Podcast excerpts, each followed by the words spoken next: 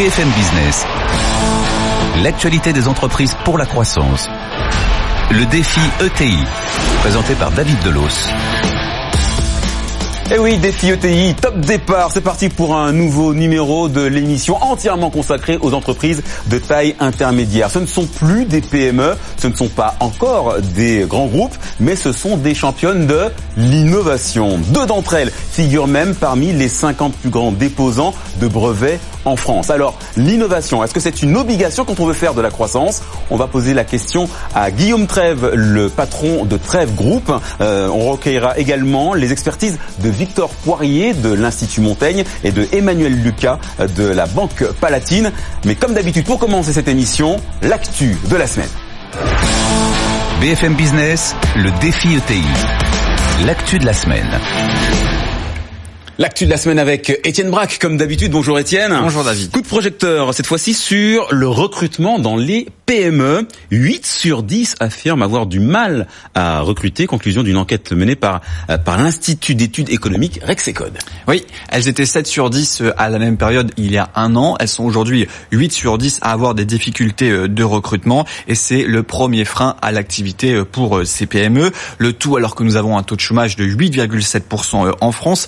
Et pour pourtant les besoins en recrutement sont là puisque 84% des PME déclarent avoir eu besoin de recruter depuis un an, mais elles ne trouvent pas les profils. Dans les trois quarts des cas, c'est par l'absence pure et simple de candidature. Et quand elles reçoivent des CV, eh bien les postulants euh, ne correspondent pas ou n'ont pas euh, les qualifications euh, demandées. Et l'inadéquation entre le salaire demandé et offert n'est que le cinquième facteur des difficultés rencontrées. Alors face à ce problème, les entreprises embauchent différemment, elles augmentent euh, le temps de travail, elles passent aussi certains euh, salariés de temps partiel à temps euh, complet, et puis elles forment aussi en interne leurs salariés. Enfin, un dernier élément intéressant de cette étude de Rexecode, c'est que malgré ces difficultés de recrutement, eh bien les chefs d'entreprise ne sont pas incités à investir dans l'automatisation des tâches. Merci Étienne Braque pour cette actu de la semaine.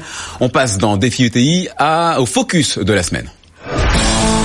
BFM Business, le défi ETI, le focus de la semaine. Et on accueille Emmanuel Lucas, bonjour. Vous êtes euh, la directrice du département transformation et stratégie euh, chez Banque Palatine, notre notre euh, partenaire. Alors pour qu'on comprenne bien les enjeux de notre problématique de la semaine, première question, est-ce qu'on peut quantifier l'impact de l'innovation sur l'activité commerciale d'une entreprise? Alors, le quantifier, euh, pas vraiment. Par contre, ce qu'on peut dire, c'est que c'est très important euh, pour le dynamisme commercial d'une entreprise, en particulier d'une ETI, euh, puisqu'il faut pouvoir rester compétitif pouvoir se développer dans une logique où maintenant les marchés sont de plus en plus, en plus impactés par la transformation numérique. Donc autant de phénomènes qui font que innover devient quasiment indispensable euh, aujourd'hui euh, pour euh, pour le dynamisme commercial. Et donc, quand on regarde en particulier les les ETI, on voit, ce sont des chiffres qui datent de, de 2015, mais qui, je pense à peu près, je crois que ce sera précisé après éventuellement, de l'ordre d'un quart des des investissements en innovation en France sont faits par des ETI. Et aujourd'hui, quand on regarde le top 50 de l'INPI des déposants de brevets en France, figurent deux ETI, dont Trèves. Trèves, effectivement. Euh, c'est une très bonne chose d'avoir invité on va, Monsieur Trèves aujourd'hui. Oui, on va y revenir, d'autant que euh, ça, ça, ça, pose une autre question. Quand on parle innovation, euh, forcément, ça ne concerne pas que le secteur de la haute technologie, contrairement à ce que pourrait laisser croire l'imagerie populaire. Non, pas que. Alors, quand on regarde dans les faits, en quantité, sur les dépenses en recherche et développement, sur les brevets, on trouve beaucoup l'automobile, on trouve beaucoup euh, le secteur euh, aéronautique et spatial, la pharmacie. On le voit chez nos clients. Hein, on, a, voit beaucoup de, projets d'innovation autour des biotech, euh, chez des sous-traitants en équipement automobile et également aéronautique. Mais ça ne concerne pas que les entreprises de haute technologie, tout simplement parce que le fait de devoir gagner des parts de marché, mmh. de rester compétitif encore une fois, et avec une transformation numérique qui petit à petit touche l'ensemble des secteurs, ça devient une obligation de revoir l'ensemble de sa chaîne finalement de conception et de production jusqu'au service, justement pour rester à niveau et, et progresser sur son marché. Et on parle là de, recherche et de développement, hein, voire même plus encore. Euh, est-ce que ça nécessite un, accompagnement financier spécifique quand on veut faire de, l'innovation? Alors oui et non. Euh, le premier devoir d'un partenaire financier comme, comme l'est la Banque Palatine, c'est d'accompagner son client euh, ses clients ETI euh, sur la vie euh, de l'entreprise dans sa croissance à chacune de ces étapes et ça passe par tout un, un panel d'activités, donc du conseil bien sûr, des produits et services, de financement, c'est du financement bilatéral simple, du financement structuré, financement du crédit impôt recherche mhm. ou encore de la dette EuroPP par exemple. mais c'est vrai que nous développons aussi des services plus approprié, plus spécifiquement dédié à euh, la transformation, euh, à l'innovation, à la transformation numérique. Donc on a récemment déployé un prêt en partenariat, des solutions de financement en partenariat avec BPI qui sont axées sur la transformation numérique pour couvrir les dépenses matérielles et immatérielles et on va lancer un produit euh, cybersécurité l'assurance, une assurance pour couvrir euh, les impacts des cyberattaques. Alors l'innovation, euh, vous l'avez noté hein, chez Groupe Trèves, euh, on s'y connaît. Hein, L'équipementier automobile a même fait son, entrée dans un top 50, pas comme les autres, celui des entreprises qui ont fait le plus de dépôts de brevets en France l'an dernier. Alors avant de demander sa, sa recette au, patron du Groupe Trèves, récit d'une aventure entrepreneuriale qui date de presque deux siècles, c'est avec Étienne Braque. C'est en 1836 que l'aventure de Trèves démarre dans l'industrie du textile. Près de 100 ans plus tard, en 1935, le groupe prend le virage de l'automobile, de la capote de la deux chevaux dans les années 50, en passant par les textiles pour les sièges de Renault. Le groupe s'est spécialisé aujourd'hui dans le traitement acoustique des véhicules. Pour cela, l'entreprise familiale a mis l'innovation au premier plan en investissant 5% de son chiffre d'affaires dans la R&D. Et les résultats sont là. En 2018, Trèves faisait partie des deux ETI à figurer dans le top 50 des déposants de brevets en France. Au final, c'est plus de 300 ingénieurs qui imaginent, dessinent et construisent l'automobile de demain. Et on accueille Guillaume Trèves, le directeur général de, Trèves. Bonjour, merci d'avoir accepté notre notre invitation.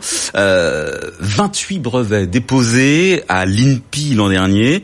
Euh, il reste encore Valeo, hein, qui est qui est un, un, grand groupe, et qui est aussi dans le secteur automobile et qui domine le classement général de, de la tête et des épaules, ça très largement. Est-ce que c'est du coup lié à la à la nature de votre activité, l'automobile, les équipements automobiles? Alors l'automobile, c'est une industrie qui est extrêmement internationalisée. Nous, par exemple, on est présent dans aujourd'hui dans 17 pays avec euh, des marchés que l'on doit fournir, par exemple sur un même véhicule, aussi bien en Chine qu'en Europe, qu'en Amérique du Nord. Donc breveter, c'est d'abord une logique de protection parce que euh, nous pensons que notre savoir-faire euh, doit être protégé, nos innovations doivent être protégées. La deuxième intérêt des brevets, c'est aussi une phase de validation de la qualité de l'innovation que l'on va faire. C'est-à-dire qu'à partir du moment où vous passez entre guillemets l'examen du, brevet, vous pouvez considérer que vous avez quelque chose de suffisamment solide pour être après ça pour proposer aux constructeurs. Non. Votre chiffre d'affaires, c'est 600 millions d'euros. Euh, vous comptez 4500 salariés. Euh, quelle est la, part de la recherche et développement et dans votre chiffre d'affaires et euh, au sein de vos effectifs? Alors, euh, chiffre d'affaires, c'est euh, aujourd'hui c'est une trentaine de millions de euh, d'euros qui sont consacrés à la recherche et développement dans le groupe, donc à peu près 5%, du chiffre d'affaires. Et en termes d'effectifs, aujourd'hui, on a plus de 300 personnes qui travaillent dans ce domaine de la recherche et du développement. Que des ingénieurs? Que des ingénieurs, mais aussi des techniciens, et puis des gens qui sont plus spécifiquement, on va dire, des innovateurs et des, chercheurs.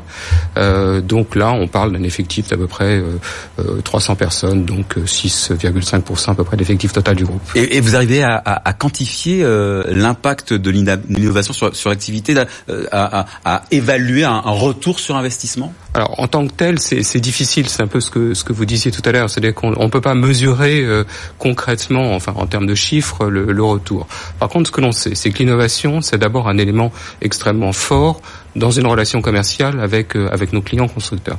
Premier élément. Deuxième élément, c'est aussi une manière de tirer l'entreprise parce qu'une entreprise qui innove, c'est une entreprise qui est dynamique, c'est une entreprise qui est orientée vers la croissance et qui va se mettre au service au fond de, de cette logique de, de, dynamisme.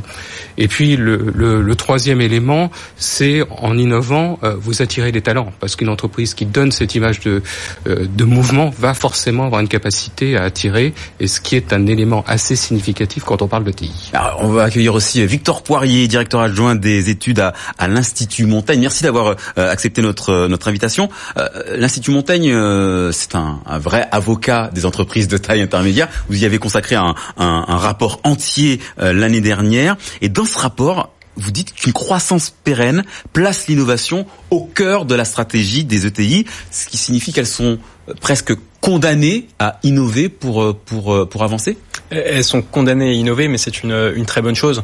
Aujourd'hui, les ETI sont principalement des entreprises souvent familiales euh, en France et, aussi en Allemagne, et ce sont des entreprises qui ont besoin d'une vision de long terme pour pouvoir euh, s'épanouir sur le marché français et sur le marché international. Euh, les ETI sont euh, très très exportatrices, ce sont euh, celles qui permettent vraiment d'aller d'aller sur nos marchés internationaux, et donc la compétition est, très forte. Si on n'innove pas dans une une ETI, on est quasiment certain de perdre des parts de marché. Alors, reste quand même que la France est la quatrième nation euh, en termes de, de demande de brevets au monde, en quatrième derrière les États-Unis, l'Allemagne et le Japon. C'est-à-dire qu'il y a eu 10 300 demandes euh, de brevets qui ont été déposées par des entreprises françaises contre quatre fois plus aux États-Unis. Euh, ça, fait quand même euh, une sacrée différence, un sacré gap entre le premier et le quatrième. C'est à cause de quoi? C'est des problèmes de structure, c'est euh, des problèmes d'infrastructure, de, rigidité de fonctionnement? euh, si on parle des ETI, euh, c'est vrai que, comme, vous le rappeliez, on a à peu près un quart des dépenses de, de recherche qui sont euh, faites par des ETI, les autres étant faites par les grands groupes. Et avec 24% de dépenses de recherche, on a seulement 7% des brevets qui sont déposés par des ETI aujourd'hui. Donc les ETI jouent un rôle majeur dans l'économie française, mais en termes de dépôt de brevets, elles sont encore trop timides. Alors les raisons, elles peuvent être multiples, mais aujourd'hui, ce qu'on ce qu'on voit, c'est que c'est pas nécessairement un problème de moyens. Les moyens sont, sont mis en œuvre par les ETI pour innover, mais on on ne trouve pas finalement ce débouché euh, de dépôt de brevets, ce qui fait que la France est, est un peu à la traîne. un petit peu à la traîne. Pour, rien que pour qu'on puisse faire la comparaison, rappelez-moi, les ETI en France, c'est 6000 entreprises. Combien d'emplois? Alors, combien d'emplois aujourd'hui on, on, représente à peu près, je crois, un tiers des, des emplois euh, nationaux euh, et on a à peu près 6000 ETI en France contre 12 500 en Allemagne. Voilà, c'est un chiffre qui fait quand même un petit peu. ça, ça, donne, ça donne quand même euh, l'idée et, et, et l'innovation. Du coup, je, je, me demande si c'est un, un, état d'esprit, euh, Guillaume Trèves. Est-ce que euh, ça ne concerne que les ingénieurs, que les bureaux de recherche, ou est-ce que c'est toute l'entreprise qui doit être intégrée dans dans, dans, dans le cycle de l'innovation? Non, je, je, pense que l'innovation c'est un élément qui nous permet de, de, de nous différencier. D'ailleurs, nous c'est bon, enfin, c'est presque dans la génétique, dans l'ADN du groupe, parce qu'on est, euh, nous sommes une entreprise ancienne, on a 180 ans et on, s'est toujours un petit peu positionné avec un pas de côté par rapport à notre concurrent nos concurrents, qui sont souvent des entreprises plus grosses euh, que nous. Donc l'innovation, c'est le vecteur justement de ce pas de côté. Et derrière, c'est ce que je disais tout à l'heure, c'est-à-dire qu'on va tirer, on va tirer l'autre emprise au travers de l'innovation et, créer véritablement une dynamique qui se traduira à la fin par des prises de commandes et par une gaine d'agressivité commerciale. C'est ce que vous disiez tout à l'heure, hein, Emmanuel Lucas. Il faut que euh, l'innovation soit devienne un état d'esprit, une forme de règle qui entraîne tous les salariés, tous les managers, euh, toute la chaîne de, production. Mmh. Effectivement, c'est ce que disent nos clients euh, qui euh, sont bien positionnés dans l'innovation. C'est ce qu'on vit aussi hein, dans le cadre du secteur bancaire. On se rend compte que c'est effectivement une affaire d'entreprise, de l'ensemble de l'entreprise, pour aller ensemble vers l'avant et donc d'associer l'ensemble des corps de métier et dans la dans la créativité euh, avec le droit à erreur euh, avec le fait d'être en capacité de contribuer. Et aussi je rajouterai un élément en associant les clients de plus en plus ça c'est peut-être assez nouveau par rapport à, à quelques à quelques dizaines d'années là les clients sont beaucoup plus au centre aussi de cette conception, de cette innovation. Victor Poirier, euh, sur ce point, euh, sur, sur, ce point, ce qui est très intéressant, vous parlez d'attractivité des, des, entreprises. Aujourd'hui, on a deux fois moins de TI en France plutôt qu'en Allemagne, et on a six fois moins d'apprentis. Euh, C'est-à-dire que dès le plus jeune âge, pour attirer les jeunes talents, on a vraiment euh, des difficultés à, à, les faire venir dans ces entreprises de taille intermédiaire, qui, ont, qui offrent pourtant des perspectives de, de, de carrière qui beaucoup plus flexibles que dans des dans des grands groupes. Il y a encore un déficit d'image et de notoriété de ces entreprises et c'est pour ça que l'Institut Montaigne a essayé de s'en emparer. C'est pour vraiment éveiller les consciences sur l'apport de ces entreprises et le fait qu'elles sont aujourd'hui euh, sous-estimées par, euh, par les apprentis euh, en France. L'impulsion de, des clients, c'est euh, quelque chose qui est important aussi pour euh, aller euh, vers plus d'innovation encore, Guillaume Trèves? Alors nous, nous, on est dans une industrie où il y a une relation très très proche entre les, les équipementiers et les constructeurs automobiles. On va par exemple dans le domaine de l'innovation travailler sur des sujets en commun. Je prendrai deux exemples. On travaille beaucoup avec le groupe Renault-Nissan dans le domaine des motorisations électriques. On travaille beaucoup avec le, le groupe PSA dans le domaine, par exemple, de la recyclabilité des, matériaux. Donc mhm. ça, ce sont des projets qui sont qui sont menés en étroite collaboration. Euh, maintenant, l'impulsion, elle vient aussi d'une manière générale du de notre ressenti du, du secteur. Euh, L'industrie automobile est confrontée à, à, beaucoup de beaucoup de mutations en ce moment. Euh, une des principales, par exemple, c'est la réduction des polluants avec la diminution des émissions de, de, CO2. Donc nous, là, on va être plus en prospectif, on va identifier des sujets et on va les proposer aux, constructeurs, à nos clients, qu'ils soient français ou, autres, euh, de manière à essayer de les aider à traiter ces problèmes-là. Alors, vous êtes deuxième hein, en, termes d'ETI qui dépose euh, des, brevets. Soitec est premier, Parrot est troisième, euh, donc des entreprises de, de, de, très haute euh, technologie. Euh, ça veut dire que ça viendra aussi de là, l'attractivité des entreprises vis-à-vis de ceux qui veulent travailler dans, dans, dans, dans, ce genre de secteur. Ça viendra de là, mais pas uniquement. Aujourd'hui, il y a à peu près un tiers des ETI qui sont des ETI industriels, et je pense qu'il y a encore un, une image peut-être trop ancienne de l'ETI industrielle qui est voilà les mains dans le cambouis, euh, qui est pas nécessairement celle que cherchent les, jeunes aujourd'hui. Parce que quand je regarde le, classement euh, des ETI les plus innovantes en prenant la jauge des, euh, brevets, moi je vois euh, de l'automobile, je vois de l'aéronautique, je vois de la chimie, j'ai envie de dire presque de la vieille économie. Donc est-ce que ces, secteurs ne pâtissent pas d'une c'est un véritable déficit d'image quelque part? C'est possible. Après, c'est je pense que c'est des secteurs qui connaîtront euh, alors jamais la crise, pas vraiment, puisque l'automobile vit des, des, grandes mutations, comme vous le rappelez. Mais ce sont des secteurs qui sont vraiment au cœur de la, vie des Français et au cœur de notre tissu industriel. Donc, en théorie, ils continueront de voilà d'animer le, le, tissu euh, économique français. Et donc, on peut pas aujourd'hui euh, s'en passer ou, miser sur d'autres d'autres domaines. Vous, vous, en tant que, que, que partenaire financier, euh, Emmanuel Lucas, euh, quels sont les clients qui sont le plus demandeurs de conseils en termes d'innovation justement? Ah, alors en fait, on retrouve ce que vous disiez quand même hein, euh, dans, les, dans les projets. Les grands classiques. Beaucoup, on trouve beaucoup la santé, hein, les biotech. Euh, on retrouve aussi euh, tous dans ce que je disais tout à l'heure, dans les sous-traitants, en industrie, dans l'automobile, dans l'aéronautique, par exemple, des projets euh, autour de, de la réduction de la consommation de kérosène. Donc c'est l'innovation là, c'est de faire des matériels plus légers, plus plus ergonomiques. dans la santé, ça Guillaume Trèves ne peut qu'acquiescer, je pense. Non. effectivement, c'est un peu le même souci dans l'automobile. également dans la robotique. Et ce que je voulais peut-être ajouter comme complément, c'est qu'il y a aussi beaucoup d'entreprises qui sont à des stades beaucoup moins avancés d'innovation. Euh, en finance, il y a des entreprises qui, euh, qui investissent sur de l'ERP, qui investissent aussi sur des pans euh, de, je dirais, de, productivité au sein de dont on ne peut pas vraiment parler que c'est de l'innovation, c'est de l'investissement indispensable, mais pas encore de l'innovation. Donc il y a de grandes différences aussi, on le voit dans nos clients, entre euh, les ETI.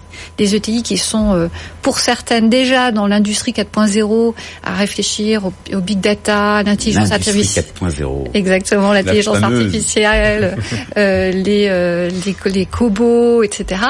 Et puis d'autres qui sont peut-être un peu moins avancés, aussi sans doute parce que leur secteur est peut-être un peu moins touché mhm. euh, par euh, ces révolutions technologiques et euh, qui sont donc pas au même niveau d'investissement dans l'innovation. Alors Victor Poirier, alors je donne l'impression de me moquer comme ça, mais c'est vrai que, que l'industrie 4.0, ça pose la question de, de, de, des disparités au sein des au sein des des, des, ETI. Est-ce que elles ont les moyens financiers, humains, de pouvoir aujourd'hui lisser tout ça pour que tout le monde aille vers le haut? Alors elles ont les moyens, c'est quand même plus difficile que les grands groupes qui eux ont vraiment un budget devant eux consacré à ce qu'on appelle l'industrie 4.0. Pour autant, c'est vraiment, comme vous le dites, cet enjeu-là qui va décider si une ETI euh, perdure et, et, trouve son, sa place sur le marché international ou si elle, le subit. Euh, Aujourd'hui, elles ont les moyens financiers. Il y a énormément d'aides qui existent pour les pour les accompagner. Il y a peut-être un manque d'accompagnement. Euh, beaucoup d'aides justement. De la part des pouvoirs publics. De la part des pouvoirs publics, beaucoup d'aides existent, mais elles sont peut-être trop dispersées. C'est un constat qu'on avait euh, effectué en, en, rencontrant beaucoup de, de, patrons de PME et d'ETI. Euh, plus on a un message clair leur disant voilà où vous pouvez trouver les aides, voilà ce à quoi ça va vous servir, et, plus on peut de, leur permettre de se, développer. Un sondage qui avait été fait par BPI France l'année dernière montrait que 87% des patrons de, PME ne mettaient pas la transformation numérique comme un enjeu stratégique pour leur entreprise. Donc on sent qu'il y a encore un, problème de, prise de conscience de cet enjeu du numérique dans, euh, certaines ETI. Vous êtes euh, dans, dans quelle proportion, vous, euh, Guillaume Trèves? Nous, d'une manière générale, on, va investir dans le renouvellement de notre outil industriel et dans sa modernisation au fond un, un, montant qui est assez similaire à celui que j'évoquais tout à l'heure, qui est l'ordre d'une trentaine de millions d'euros par an.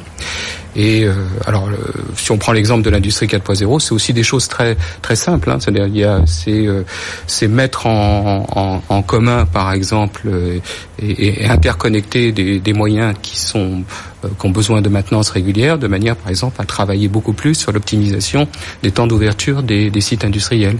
C'est aussi une gestion plus intégrée de la logistique. Donc, il y a à la fois des grands concepts et puis des choses qui sont beaucoup plus euh, terrain, basiques, voilà, qui touchent presque et qui vont et qui vont à terme vous rapporter euh, des gains de productivité que vous pourrez mesurer relativement rapidement. Ouais, parce que cette industrie 4.0, elle est, elle, est, elle, est, elle est pas prise vraiment en compte, c'est ça, Emmanuel Lucas? Ben, pour certains, si, elle est prise en compte, mais ce qui est intéressant de, de, de dire, c'est que ça se fait progressivement, et c'est parfois des petites victoires sur le prix de revient, sur le délai de production, euh, et sur la, la réactivité, euh, en particulier entre la commande client et euh, la réalisation. Et donc euh, là-dedans, il y a plein de possibilités. Ça se fait par étapes. Euh, je pense pas qu'on puisse aujourd'hui euh, dire du jour au lendemain je, je, je suis à l'industrie 4.0. Euh, et certains dans cette recherche sont plus avancés que d'autres. Et je vois que Victor Poirier. Euh, non, mais c'est vrai qu'aujourd'hui c'est c'est très conceptuel. L'industrie 4.0, on en parle beaucoup, mais on ne sait pas trop ce que ça veut dire. Pourtant, il y a d'énormes gains de productivité. Donc pour les finances, c'est très intéressant. Il y a un enjeu environnemental qui est très fort de, de diminution des externalités de, de l'industrie. Donc tout le monde a à gagner à transformer ce, ces méthodes de, de production, y compris pour des raisons financières et, écologiques. Euh, la prochaine innovation chez, euh, chez 13, elle, portera sur quoi? Sur la voiture électrique, sur la voiture autonome? Alors euh, bien sûr, on, travaille beaucoup sur ces sujets voiture autonome, voiture électrique. Voiture autonome, ça veut dire euh, offrir plus de confort à des gens qui ne conduiront plus, donc il faudra qu'ils se, sentent mieux dans leur véhicule. Euh, c'est aussi des voitures qui vont être en partage et donc utilisées avec des taux d'utilisation beaucoup plus importants. Donc voilà, des voitures qui qui résistent. Donc nous, on devra offrir des prestations qui auront une durabilité totalement différente de ce qui existe aujourd'hui. L'électrique, c'est ça fait du bruit ça, on n'imagine pas, mais ça fait du bruit. Voilà un exemple, quand vous avez une perceuse, votre perceuse qui est électrique fait du bruit. Donc il faut aller traiter ça avec des solutions qui sont différentes des solutions qui existent aujourd'hui pour les moteurs traditionnels à essence ou diesel. Et je pose pas la question de façon innocente, Victor Poirier. Je me dis que euh, pour chaque secteur, il, faut qu'il y ait un, point de bascule technologique, comme la voiture électrique, comme la voiture autonome dans le secteur automobile, euh, pour qu'on on, on puisse trouver les solutions qui permettent d'avancer et, et, et, et de créer une nouvelle chaîne de valeur ce point de bascule, il peut être lié au, marché, il peut être aussi lié à la, régulation. La transformation du marché d'automobile, elle est avant tout euh, due à des objectifs un petit peu plus contraignants euh, à l'échelle de l'Union européenne. Donc il faut vraiment être conscient de euh, son écosystème, de, des, innovations que peuvent faire les, concurrents, et puis s'adapter à, des régulations changeantes, notamment sur les questions environnementales. je pense que dans le secteur automobile, voilà, c'est peut-être ce qui drive le plus les, transformations. Merci, merci pour vos expertises. Alors c'est bientôt la fin de défi ETI, mais on ne se quitte pas avant le mot du patron. BFM Business, le défi ETI, le mot du patron. Et c'est votre moment, euh, Guillaume Trève, carte blanche, une minute, une minute trente, pour un conseil de patron à patron à tous ceux qui nous écoutent. Alors, je ne sais pas si c'est un conseil de, patron à patron, mais euh, je trouve qu'il y, a un sujet qu'on a effleuré et qui me paraît assez fondamental en ce qui concerne en tout cas une ETI comme la nôtre. Euh, c'est la question, au fond, de cette capacité à innover aussi dans nos manières d'être, dans nos manières de fonctionner, et tout ça pour attirer des compétences et des talents. Euh, aujourd'hui, je, je, pense qu'un des atouts d'une ETI comme la nôtre, c'est euh, d'offrir aussi des, des possibilités euh, euh, d'être plus proche des centres de décision, d'avoir des carrières probablement plus euh, plus mobiles, des carrières où on a accès plus rapidement à l'international. Euh, à mon avis, ça fait partie des atouts que nous ETI d'une manière générale avons et qu'on doit mettre en avant. Euh, parce que euh, notre capacité à nous développer, repose avant tout sur les compétences et notre capacité à attirer les, les, les talents. Et ça, je pense qu'au travers de cette discussion sur l'innovation, c'est quand même indéfendable. On innove aussi parce qu'on on est excité par l'idée d'innovation et on est excité à l'idée de faire venir des gens qui se sentiront bien et apporteront des choses à l'entreprise. Et on va garder ça comme mot de la fin. Merci beaucoup Guillaume Trèves. Merci également à Victor Poirier de l'Institut Montaigne. Merci encore Emmanuel Lucas de la Banque Palatine, notre partenaire, la Banque des, euh, des ETI. Défi ETI, c'est terminé. En tout cas, pour cette semaine, on se retrouve la semaine prochaine pour une nouvelle émission et toujours sur BFM Business.